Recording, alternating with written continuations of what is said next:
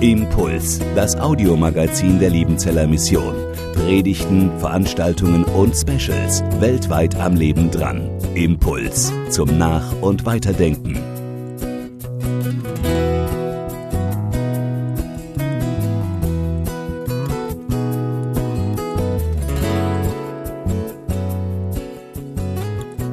Weil Bekehrung das Beste ist, was einem Menschen passieren kann.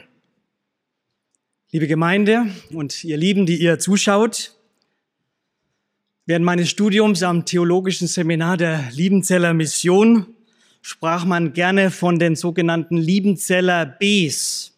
Dazu zählte bekehrt, berufen, begabt und bewährt. Ich kann mich noch an mein Vorstellungsgespräch erinnern. Da wurde ich gefragt, wie es denn zu meiner Bekehrung kam oder etwas anders ausgedrückt. Herr Jasitz, wie sind Sie denn zum Glauben gekommen? Als ein fromm sozialisiertes Kind mit Jesusgläubigen Eltern ist da die Antwort relativ unspektakulär, wie vielleicht bei vielen von uns. Ja, durch das Vorbild meiner Eltern, das persönliche Bibellesen und auch der Gemeindebezug. Wenn ich persönlich frage, was war es denn bei dir, ich bin so frei und spreche gleich mit du an, dass diese Hinwendung zu Gott ausgelöst hat? Bevor wir uns heute eine ganz besondere Bekehrungsgeschichte aus dem Alten Testament anschauen, möchte ich, uns einen, möchte ich unseren Blick auf eine Studie lenken. Und zwar, sie kommt vom Greifswalder Institut für Evangelisation und Glaubensentwicklung. Und dort wird über den Glaubensweg oder den Konversationsweg gesprochen. Und dort gibt es ein Sieben-Phasen-Modell.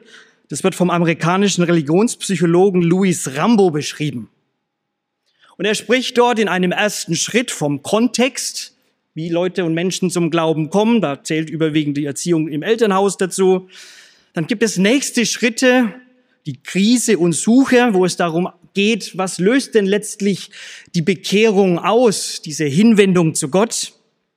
Er spricht von Interaktion, Commitment und letztlich dann auch von der Konsequenz. Also wo es darum geht, was der Glaube verändert, was da für Frucht erwächst, um das mal fromm zu sagen. Die Ergebnisse dieser Studie sind sehr spannend. Keine Sorge, ich präsentiere sie heute nicht, aber sie finden sich im Internet. Eines besagt die Studie jedoch, und das hat sehr viel mit unserer Bibelreihe hier zu tun. Das Ergebnis ist, Konversationen werden sehr unterschiedlich erlebt. Sie lassen sich nicht in eine Form pressen. Und das ist auch sehr wichtig. Und das werden wir sehen, wenn wir verschiedenste Bekehrungsgeschichten unter die Lupe nehmen. Keine ist gleich. Gott geht mit jedem und jeder seinen eigenen Weg. Wenn wir uns also jetzt der ersten und ausführlichsten Bekehrungsgeschichte aus dem Alten Testament zuwenden, dann möchte ich mit einer Frage beginnen. Welche Rolle, und da kommen wir auf dieses Modell äh, zurück, spielen in dieser Geschichte eben der Kontext und die Auslöser von außen und letztlich die Konsequenz, warum sich diese Person, um die es geht, Gott zuwendet. Es geht heute um eine Frau. Der Kirchenvater Augustinus bezeichnet sie als eine der großen Heilsgestalten des Alten Testaments überhaupt. In der rabbinischen Tradition gehört diese Frau neben Sarah, Abigail und Esther zu den vier schönsten Frauen der Welt wobei sie schon ähm, durch ihren Namen verführerisch gewesen sein muss. Von der Wurzel her bedeutet der hebräische Name nämlich weit machen, öffnen, ihr Name Rahab, ihre Profession die Prostitution. Zusammen mit ihrer Familie bewohnt sie den kananitischen Stadtstaat Jericho. Und aus jüdischer Sicht ist diese Dame, diese Frau eine Sünderin dazu Kananiterin, das heißt Ausländerin, Heidin. Traditionell waren die Kananiter dafür bekannt, dass sie außerordentlich verdorben gelebt haben. Das zeigen verschiedenste außerbiblische Quellen und auch die Bibel selbst. Besonders in der Sexualpraxis ging es heiß her. Da wird Sex und Religion verführerisch miteinander vermischt. Dort werden verschiedenste Gottheiten angebetet. Die Praktiken und Rituale sind dem Herrn ein Gräuel. So finden wir das schon im fünften Buch Mose. Und aufgrund dieses gottlosen Treibens dieser Kananiter, dieser Völker, hat Gott beschlossen, diese Völker auch zu vertreiben. Und in solch einem Umfeld, in solch einem Kontext befindet sich und lebt Rahab. Ihre Bekehrungsgeschichte findet sich im zweiten Kapitel des Josua-Buches und ihr geht voraus, dass Gott es eben versprochen hat, das Land, das verheißene Land seinem Volk zu geben, Kanaan. Und unter Josua, dem neuen Leiter, beginnt die Operation Neulanderoberung. Ausgangspunkt des Unternehmens ist Schittim, das ist der letzte Ort der Wüstenwanderung. Zwei namenlose Kundschafter werden nach Jericho geschickt und ausgesandt und ihr Auftrag Erkundung des Feindeslandes. Dieses Unternehmen stellt ein durchaus riskantes, ja, und lebensgefährliche, stellt eine riskante, lebensgefährliche Mission dar. Und sie landen schließlich im Haus dieser Hure Rahab. Der König der Stadt bekommt mit, was los ist, wer sich in seinem Territorium herumtreibt, und er startet eine Fahndungsaktion. Im Haus der Hure Rahab sollen eben diese Spione ausfindig gemacht werden. Und statt diese zwei Spione dem König und Monarchen auszuliefern, versteckt Rahab diese beiden Herren auf dem Flachdach ihres Hauses. Und sie lotst die Abgesandten des Königs in eine falsche Richtung, indem sie darauf hinweist, dass die Männer schon längst die Stadt verlassen haben. Das war listig, das war riskant, das war aber gleichzeitig auch charakterstark. Von einer Seite her liefert Rahab sozusagen mit dieser Aktion ihre Heimatstadt ihren Feinden aus. Sie wird damit zu einer Verräterin, auch zu einer Lügnerin. Ihre Unehrlichkeit sollten wir uns zweifelsohne nicht zum Vorbild nehmen. Sie ist nicht nachahmenswert, vielmehr aber ihre Tat und die Beweggründe dafür. Es drängt sich also hier ganz zwangsläufig die Frage auf, was bewegt eine kananitische Frau dieses Couleurs dazu, sich für ihre israelitischen Feinde einzusetzen?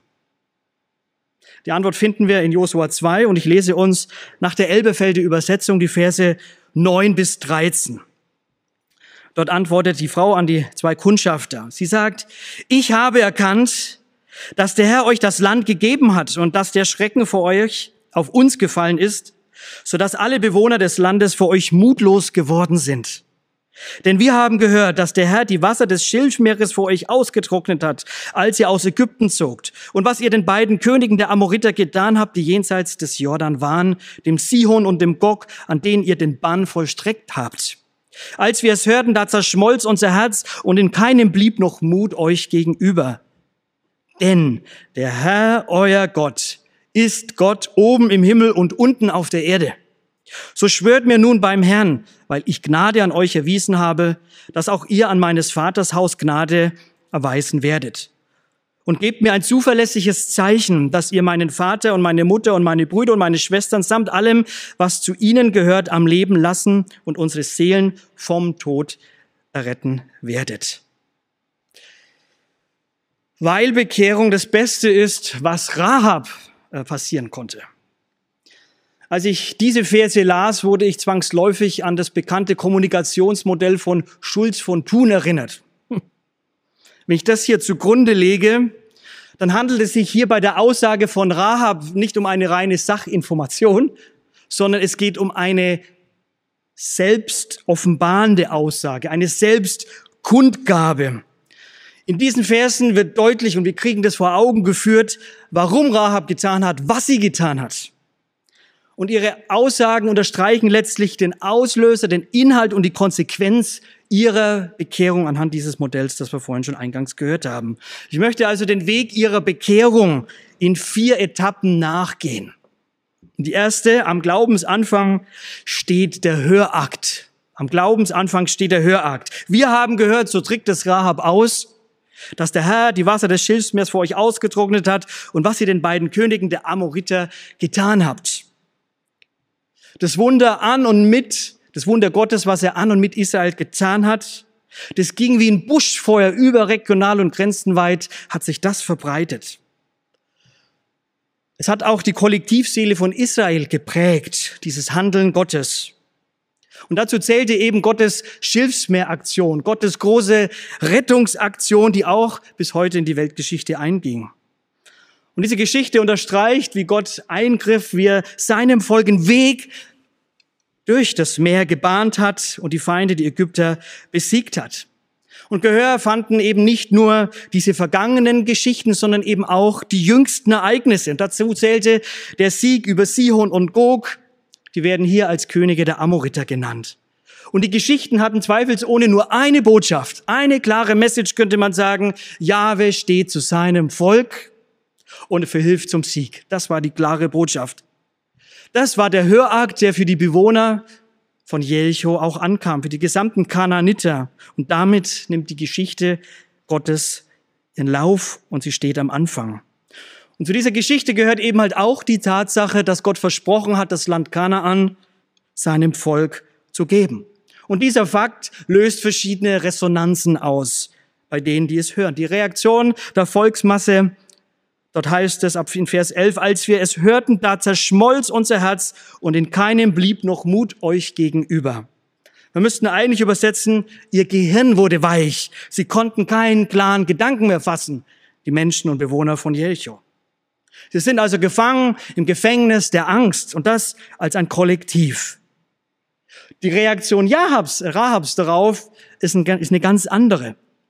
Bei ihr löst Gottes Geschichtshandeln keine Angstresonanz aus. Nein, im Gegenteil, sie ergreift die Flucht nach vorne und wendet sich Gott zu. Dazu gleich mehr.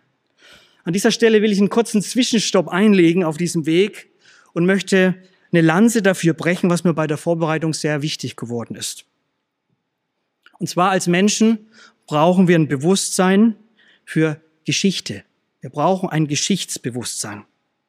Als Christen brauchen wir außerdem ein Geschichtsbewusstsein für die Geschichte Israels. Denn Jahwe ist der Gott der Geschichte seines Volks. Israel hat er erwählt, Israel liebt er bis zum heutigen Tag. Als Student am theologischen Seminar der lieben Zeller Mission habe ich damals nicht so ganz verstanden, warum ich im ersten Semester ein komplettes Modul hatte, ein halbes Jahr lang über die Geschichte Israels ich weiß nicht, ob es es heute noch gibt, ein Semester lang Geschichte Israels studieren. Heute sehe ich die Zusammenhänge, die Zusammenhänge etwas klarer und weiß, warum es so wichtig ist. Denn Gott offenbart sich nicht nur, aber eben besonders in der Geschichte Israels. So wie der Himmel die Ehre Gottes erzählt, so erzählt die Geschichte Gottes von Gott. Das wahre Gottsein hat meine ausgedrückt, erkennen wir an seiner Geschichte. Seine Machttaten, die sind wie Lautsprecher, so große Dinger hier, die durch die Geschichte hindurch uns Gottes große Taten ins Gehör bringen wollen, sich damit auch Gehör verschaffen wollen. Und wenn wir auf die Geschichte Gottes hören, wenn wir hinschauen, dann zeigt sie uns Gottes Weisheit, dann zeigt sie uns Gottes Größe, Gottes Macht, seine Schönheit, seine Fürsorge, seine Liebe und vor allem eben sein Geschichtshandeln. Und sein Sohn, Jesus Christus, er ist das Zentrum der Geschichte, die Mitte der Geschichte.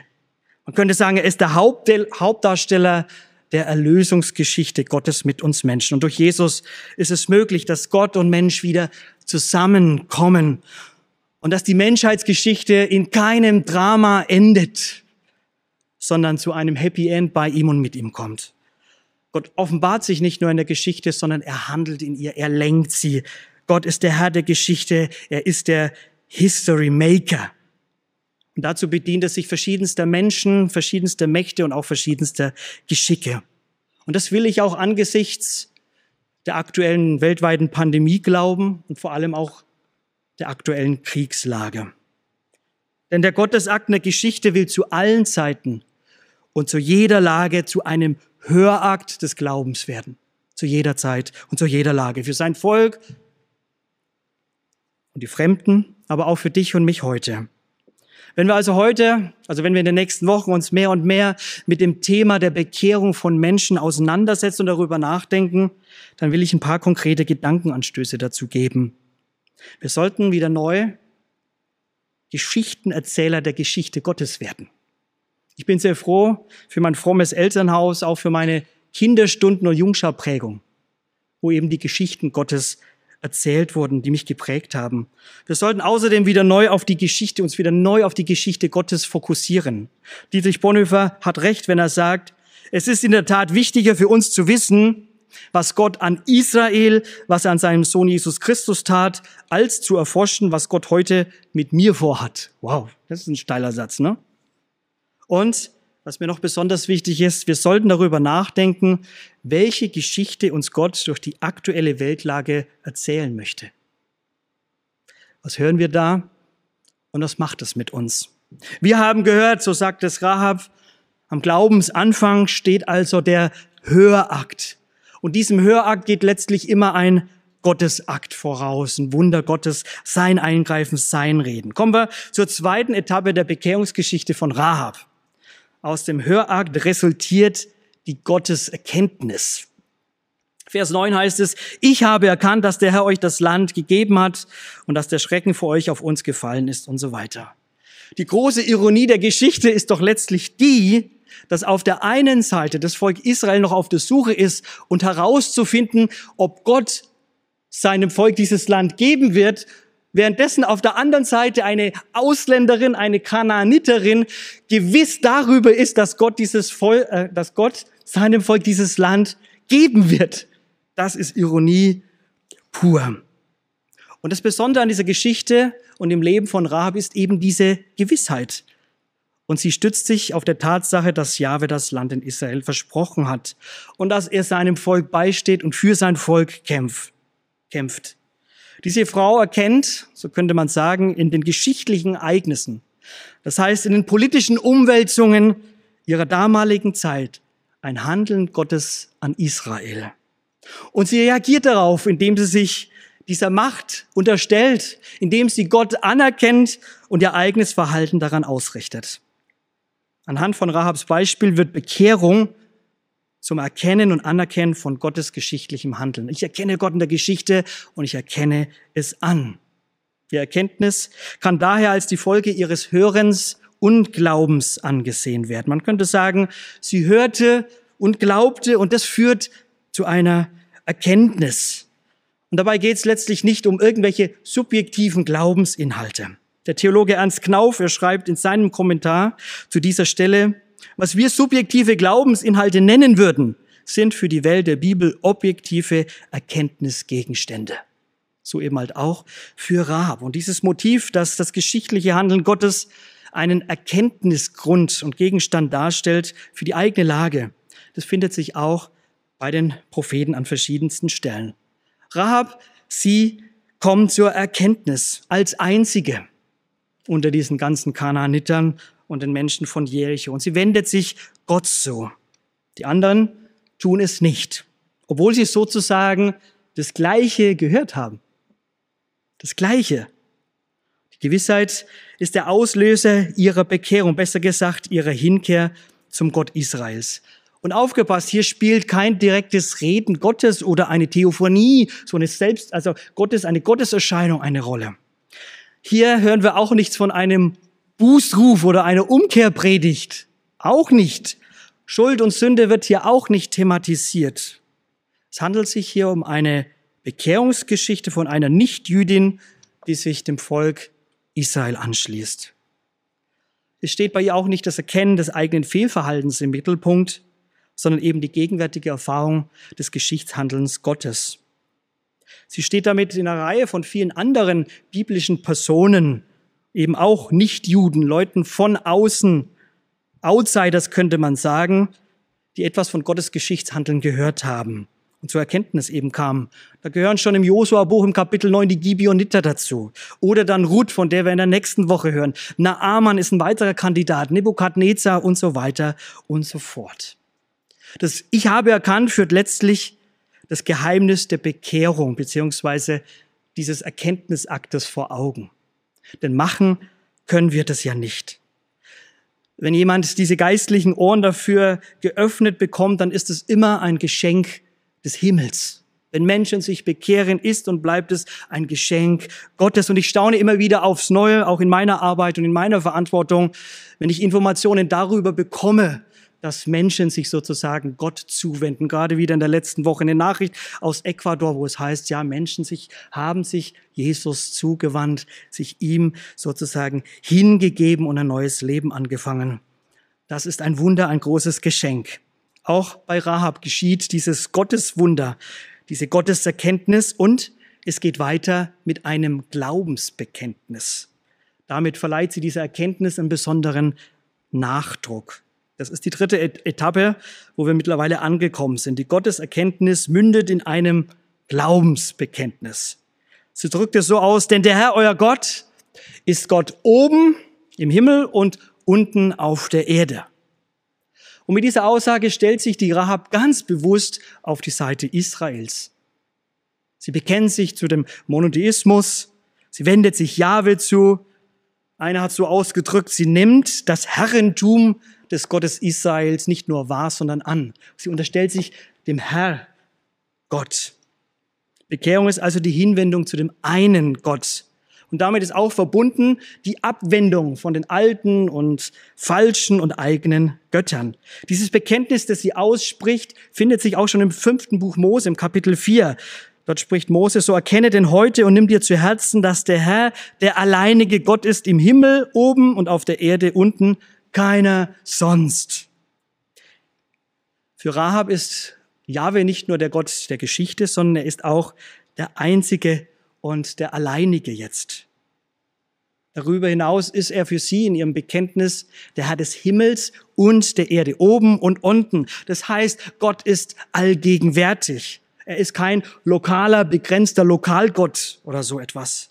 Jahwe ist der Herr des Himmels und der Erde. Und das möchte ich uns auch sagen, nicht nur des Himmels und der Erde, er ist auch der Herr über Corona und der Herr über dem schrecklichen Krieg, den wir aktuell mitbekommen. Und ist auch der Herr deiner und meiner Lebensgeschichte mit allem, was sie beinhaltet. Das sollten wir nicht vergessen. Aufgrund ihres Glaubens wird Rahab zur ersten Proselytin, also zur Gottesfürchtigen aus den Völkern. Sie gehört jetzt zur israelitischen Glaubensgemeinschaft dazu, ohne eine israelitische Abstammung zu haben. Das war sensationell für die damaligen Zeiten. Wenn also hier der Gott Israels einer Kananiterin, also auch einer Prostituierten, diese Erkenntnis verleiht, die Wirklichkeit Gottes wahrzunehmen und ihm ihr Ja zu geben, dann ist das ein Zeichen von absoluter größter Bedeutung. Es ist ein Zeichen auch dafür, dass der Herr, der Israel zu seinem Du gemacht hat und Israel erwählt hat, dass er letztlich kein Parteigott Israels ist. Nein, er ist der Gott aller Völker. Preis den Herrn dafür. Er ist der Gott aller Völker. Aus diesem Grund vertritt Rahab zusammen mit Ruth, dann wiederum im Neuen Testament im Stammbaum von Jesus, die Gläubigen aus den Völkern. Rahab, diese Frau hat es geschafft, in die Linie Jesu hineinzukommen. Aufgrund ihres Glaubens wird sie Teil der Heilsgeschichte Gottes. Aufgrund ihres Glaubens steht Rahab aber auch als Heidin in Hebräer 11 neben den Vätern Mose und auch den Richtern und Propheten als ein Glaubensvorbild, eine Glaubensheldin, wenn man so möchte. Wenn man die Worte von Hebräer 11.1 zugrunde legt und dann könnte man über ihren Glauben aussagen, Rahab zweifelt nicht, dass im Unsichtbaren die neue Lage der Landeinnahme geschaffen ist. Sie ist zu der gewissen Zuversicht gebracht, dass der Beschluss des Herrn geschieht, auch wenn alle im Land Wohnenden sich dagegen wehren. Das ist ihre, ihr Glauben. Und damit erklärt sich, warum Augustinus, ne, der Kirchenvater, sie zu den großen Heilsgestalten des Athis zählt. Diese Bekehrung von Rahab ist aber auch ein, ein Übertritt in eine neue soziale und auch religiöse Gemeinschaft. Es ist ein Bruch mit der Herkunftstradition und sie gehört jetzt zum Volke Israel dazu. Aber, und das ist das Entscheidende auch, was ihre Bekehrung beinhaltet, ihre Bekehrung beinhaltet Leben. Es ist das Überleben. In Kapitel 6 des Josua-Buchs lesen wir schon davon, dass sie dann tatsächlich verschont geblieben ist. Sie und ihre Familie. Sie wurde gerettet an ihr und ihrer Familie erstreckte sich nicht der Bann der Vernichtung. Und hier sehen wir bereits eine gesamtbiblische Wahrheit aufleuchten. Der Glaube an Gott, der rettet. Aus christlich-theologischer Sicht geht es letztlich darum, dass Rahab durch ihre Hinwendung zu Jahwe und, den, und den Israeliten vor dem Untergang gerettet wird und ein neues Leben erhält. Ein neues Leben. In gleicher Weise rettet uns unser Herr Jesus Christus, uns, den Menschen, versetzt uns in ein neues Leben. Weil es eben auch stimmt, was in Römer 10, Vers 9 steht. Denn wenn du mit deinem Munde bekennst, dass Jesus der Herr ist und in deinem Herzen glaubst, dass ihn Gott von den Toten auferweckt hat, so wirst du gerettet. Das gilt für dich, das gilt für mich, das gilt für deine Familienangehörigen und Freunde und Arbeitskollegen. Das gilt für alle Menschen auf diesem Globus. Der Jesus-Glaube, er rettet. Und das Besondere an Rahabs Glauben möchte ich mit der letzten Etappe abschließen. Denn der Gottesglaube bleibt nämlich nicht ohne Glaubenswerke. Und das sehen wir auch bei Rahab. In Vers 12 sagt sie, so schwört mir nun beim Herrn, weil ich Gnade an euch erwiesen habe, dass auch ihr an meines Vaters Haus Gnade erweisen werdet. Ja, die Rahab, sie hat ihr Leben riskiert aufs Spiel gesetzt, indem sie die Kundschafter versteckt hat, sie dann auch mit der Hilfe des Seils von der Stadtmauer heruntergelassen hat. Was für eine unglaubliche Rettungstat.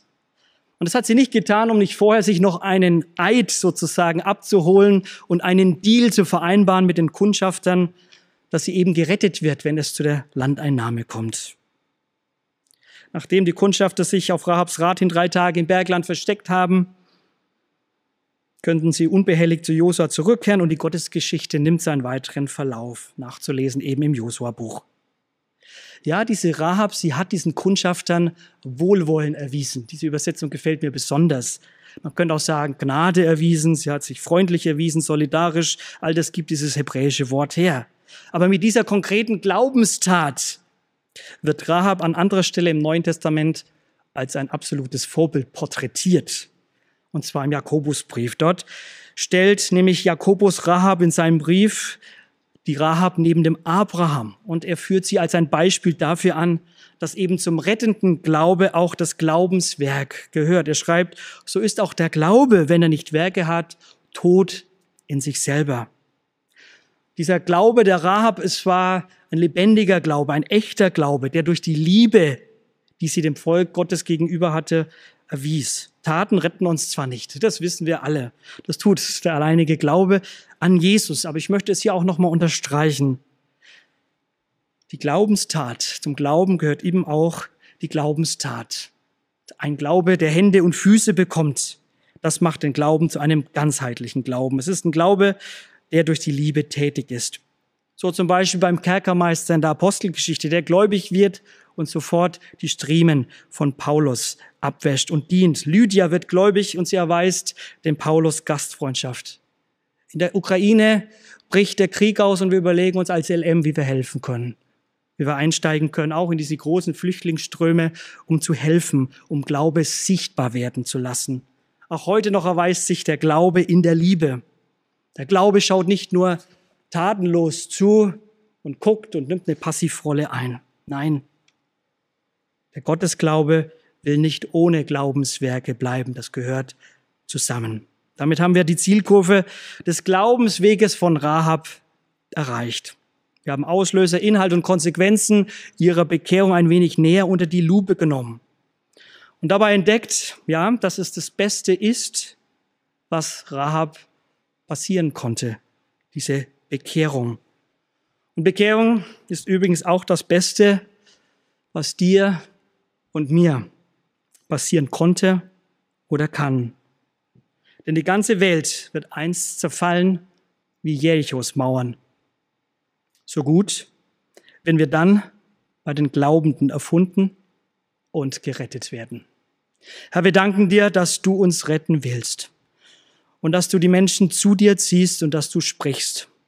Und wir bitten dich, dass wir hören, immer wieder hören und dass Menschen zu dieser Gotteserkenntnis und zum Gottesglauben hindurchbrechen. Das schenke uns allen in deinem Namen. Amen. Impuls ist eine Produktion der Liebenzeller Mission. Haben Sie Fragen? Würden Sie gerne mehr wissen? Ausführliche Informationen und Kontaktadressen finden Sie im Internet unter www.liebenzell.org. Die Liebenzeller Mission produziert ebenfalls das Fernsehmagazin Weltweit am Leben dran. Informationen zur Sendung und zum Empfang gibt es unter www.weltweit-magazin.de.